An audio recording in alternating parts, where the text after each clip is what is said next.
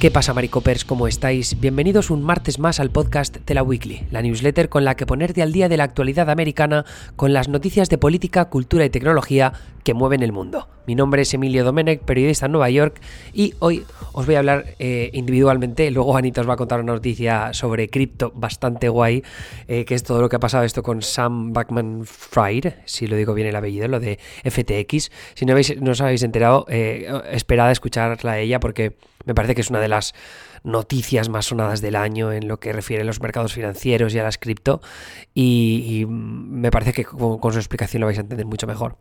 Y si no os quedáis del todo claro, tanto mi columna como su noticia podéis leerla luego en la newsletter. Pero bueno, yo de lo que os quiero hablar es del la crisis de liderazgo que hay ahora mismo dentro del Partido Republicano y que sabremos más detalles este martes, porque este martes se va a producir, se van a producir dos votaciones, pero queríamos enviar esta newsletter para que tengáis el contexto y así sepáis un poco definir mejor los titulares que van a salir a lo largo de los próximos días. El tema es que el Partido Republicano, o el GOP, se enfrenta a semanas de incertidumbre conforme varios de sus legisladores ponen en duda el liderazgo de, esos, de dos de sus figuras más prominentes. Una es la de Kevin McCarthy en la Cámara de Representantes y la otra es la de Mitch McConnell en el Senado.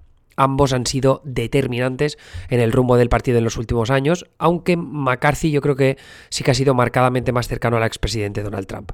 Eh, el tema es que en las elecciones de medio mandato, en estas midterms, los republicanos se han quedado muy cortos de las expectativas de victoria que tenían hace apenas unos días, cuando llegaban a estos comicios con esperanzas de conseguir la mayoría en ambas cámaras. Bueno, pues el Senado ya lo han perdido, incluso podrían ceder un escaño más si la segunda vuelta de Georgia la gana el senador demócrata Rafael Warnock, y luego la Cámara de Representantes podría tardar días en decidirse, y en todo caso los republicanos apenas tendrían una mayoría de entre 3 y 6 escaños.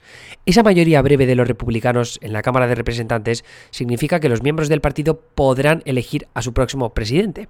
Y el presidente de la Cámara de Representantes establece la agenda legislativa, con lo que los demócratas tendrán muy pocas opciones de proponer proyectos de ley, salvo que así lo quiera aquel que esté presidiendo. Tampoco sirve que los republicanos moderados puedan sumar mayoría con los congresistas demócratas. Es decir, ahora mismo, imaginad que los demócratas tienen 216 o 215 congresistas. Por mucho que tengan 4 o 5 congresistas republicanos moderados que les quieran apoyar para pasar alguna ley, como es el presidente de la Cámara de Representantes el que establece la agenda legislativa, eso significa que va a ser muy difícil proponer a voto proyectos de ley que tengan en mente los demócratas o Biden. Pero de todas maneras, la victoria pírrica en estas elecciones de los republicanos deja en una situación complicada a los líderes del partido, cuyo liderazgo está siendo cuestionado entre otros miembros del partido, tanto de forma pública como privada. En ambas, en ambas cámaras, numerosos republicanos están pidiendo que se posponga la votación para elegir a los líderes del partido en las cámaras, que son este martes. Veremos si a lo largo del día hay alguna novedad en ese frente. En principio, yo creo que lo del Senado está cerrado, que sí que se va a producir este martes. Veremos lo de los republicanos en la Cámara de Representantes. Eh, McConnell y McCarthy, lo que sí que saben seguro es que tienen rebeldes entre sus filas y falta, falta ver pues, si cederán las presiones para retrasar o no.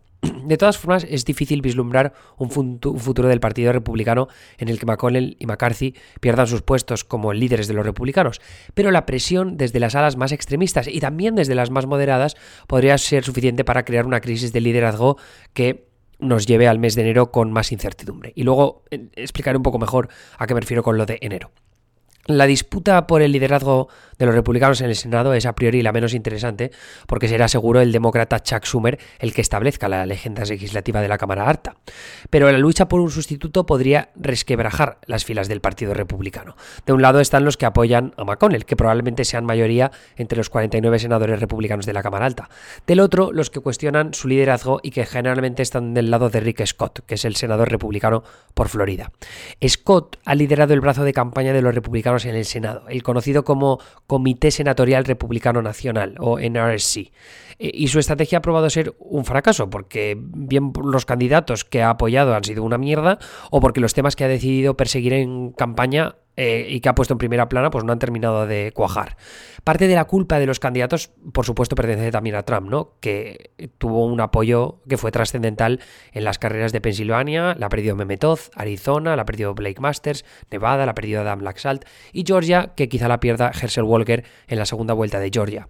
Otra parte tiene que ver con el plan legislativo que Scott promovió hace meses y en el que proponía que todas todas, ¿eh?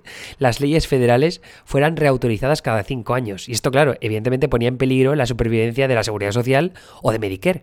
el seguro médico público para ancianos, que es, o sea, son dos políticas, programas súper populares entre la ciudadanía.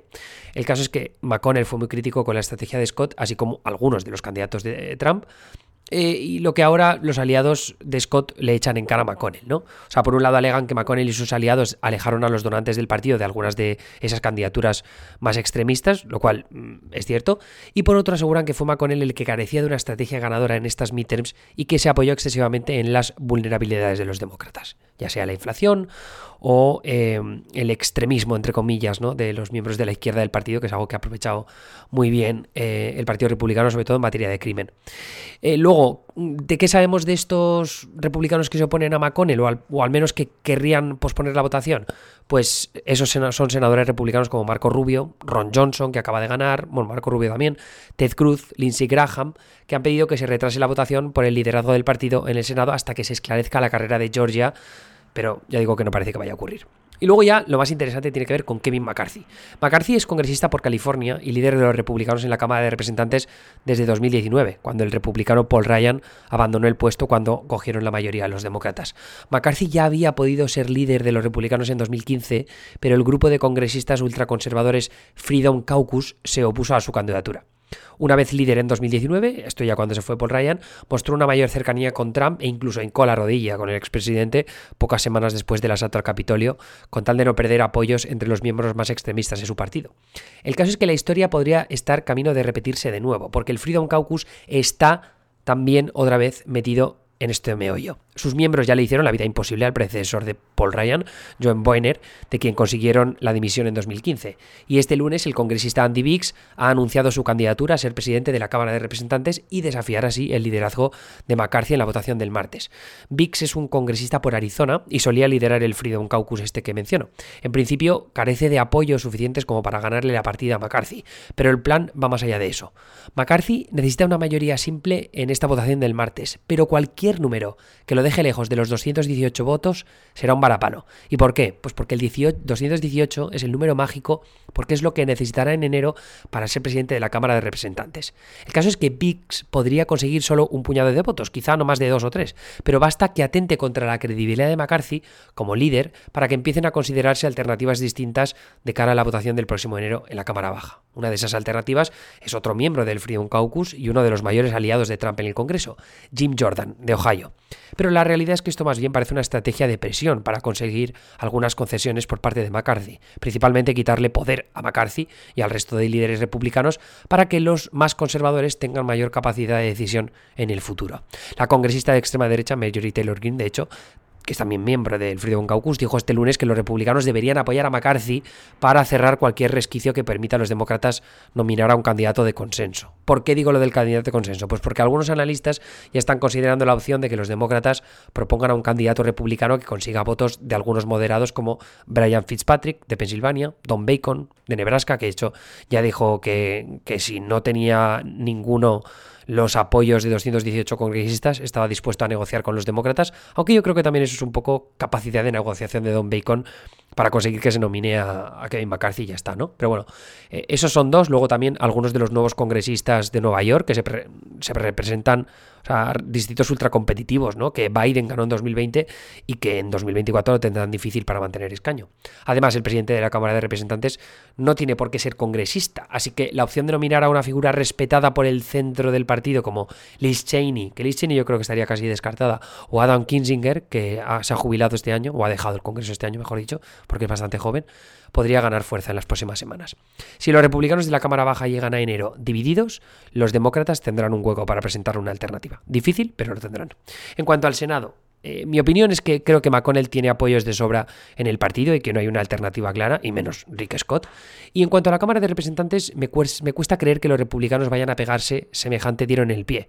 Pero lo que sí que es cierto es que tengo curiosidad por ver cómo se posicionan Fitzpatrick, Bacon y algunos de los nuevos congresistas moderados de los republicanos.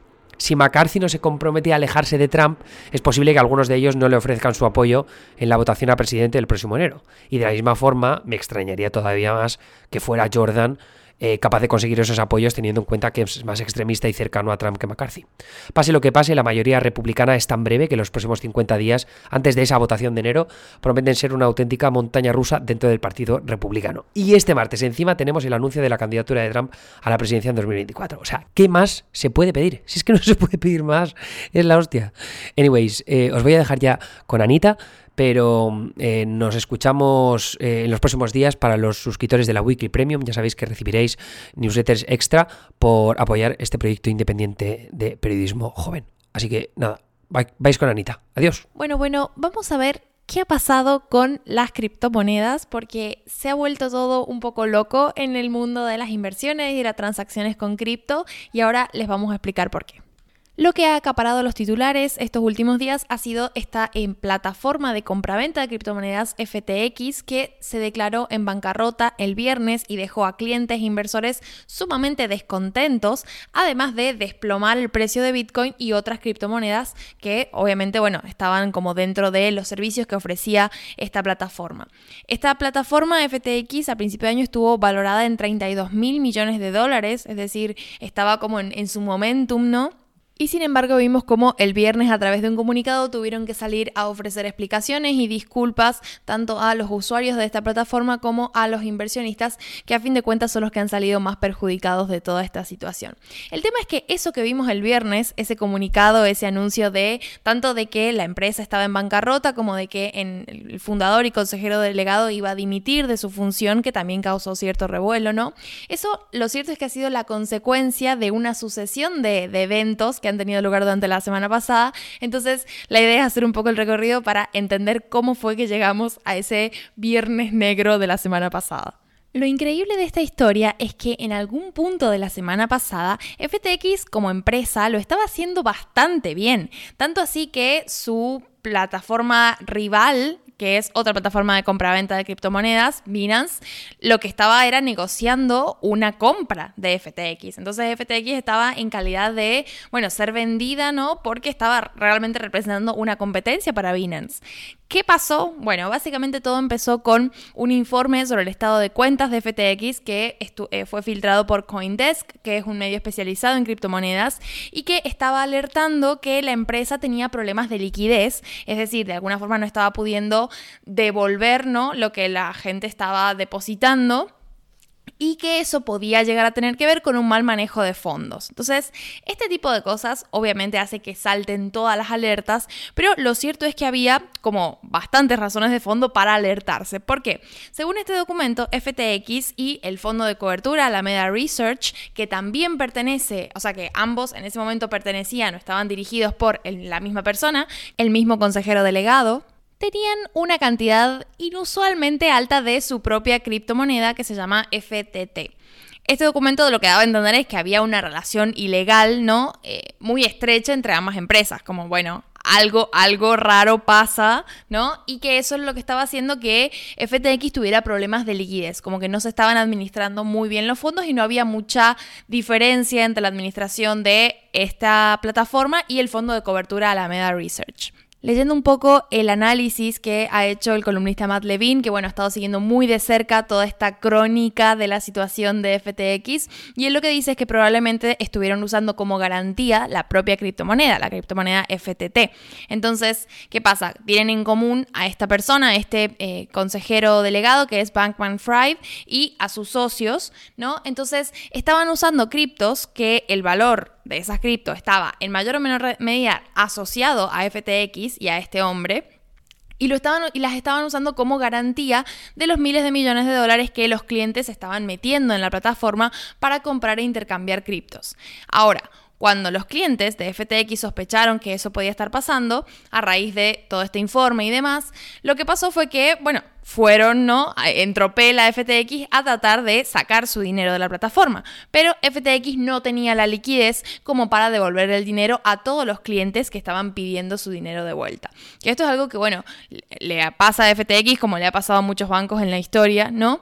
Pero lo que pasó fue que en el momento en el que los clientes y los inversores perdieron la confianza en FTX porque no podía devolverles el dinero, el valor de las criptomonedas asociadas a las compañías, entre ellas esta otra, esta criptomoneda que había estado eh, siendo usada como garantía, FTT, se desplomó, digamos, su valor bajó y esa garantía que habían estado ofreciendo perdió gran parte de su valor. Entonces FTX pasó a ser insolvente y entró en lo que se conoce como una espiral de la muerte, porque bueno, básicamente no, como e, es una trampa, ¿no? No, no, no hay salida de eso. Y llegó al punto tal en que ni siquiera Binance quiso comprarla. Cancelaron el acuerdo al que estaban llegando porque bueno, a esas alturas ya era muy tóxica tanto financieramente como reputacionalmente FTX y el, el hombre este asociado que es Bankman Fried que de hecho ahora enfrenta investigaciones federales, porque lógicamente eh, hay una cuestión legal, ¿no? Que se ha estado esquivando en el proceso de usar una criptomoneda aquí y allá, mezclar como el, un negocio, el otro y demás.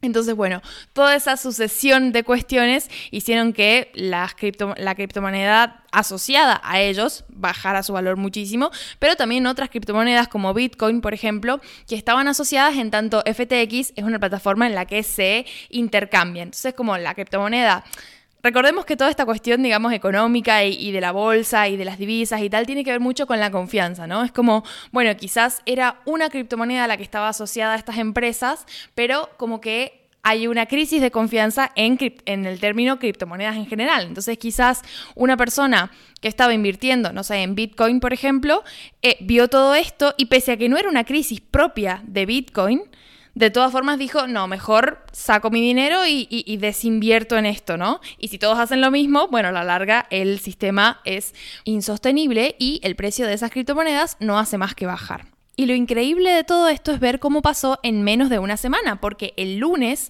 Backman Fried sale a tranquilizar a sus inversores vía Twitter, a decir que estos em, rumores infundados que habían salido a raíz del informe que se había publicado, que no eran ciertos, que la compañía estaba bien, sus activos también, que no, no era verdad todos estos problemas de liquidez que supuestamente había. Y cuatro días después, el viernes, FTX publica el comunicado anunciando la bancarrota y que el consejero delegado renunció a su puesto. Entonces, bueno, nada, en el medio han pasado muchísimas cosas, evidentemente. ¿En qué página estamos ahora? Básicamente el Departamento de Justicia y la Comisión de Bolsa y Valores están abriendo una investigación sobre este hombre, sobre Bankman Fried y su empresa, posiblemente en miras a, bueno, comprobar si es cierto que hubo un redireccionamiento ilegal de los depósitos de los clientes de FTX al financiamiento de la actividad de Alameda Research, que es puntualmente lo que estaba denunciando este informe que salió de la mano de Coindesk. FTX, por su parte, lo que ha hecho es solicitar oficialmente la protección del capítulo 11 de la ley de quiebras de Estados Unidos que habilita a las empresas con problemas financieros a reorganizarse bajo la protección de la ley. Entonces, bueno, un poco están en, eso, ¿no? Ya vamos a ir actualizando conforme tengamos más información, pero lo cierto es que toda esta crisis, que finalmente, de nuevo, se reflejó en monedas que quizás nada que ver, como Bitcoin, por ejemplo, tiene que ver con toda esta sucesión que tuvo lugar en, la empresa de FTX y que tiene sobre todo relación con su consejero delegado, ex consejero delegado ahora. Así que bueno, ahí en la newsletter hay un, un link para con más información, digamos, para anexarlo. Les recomiendo quizás, si no están muy en tema, que lean la columna. A mí, por ejemplo, escucharlo, como siempre hace que se me mezcle, así que por ahí leerlo está bueno para como entender bien qué es lo que pasó, si no es un tema que consulten frecuentemente. Y bueno, eso ha sido todo por mi parte. A los suscriptores premium de la Weekly les digo hasta pronto porque esta semana, ya que han pasado las lecciones, volvemos con el ritmo habitual de las newsletter premium y los podcasts, así que estamos en contacto. Adiós. Bye.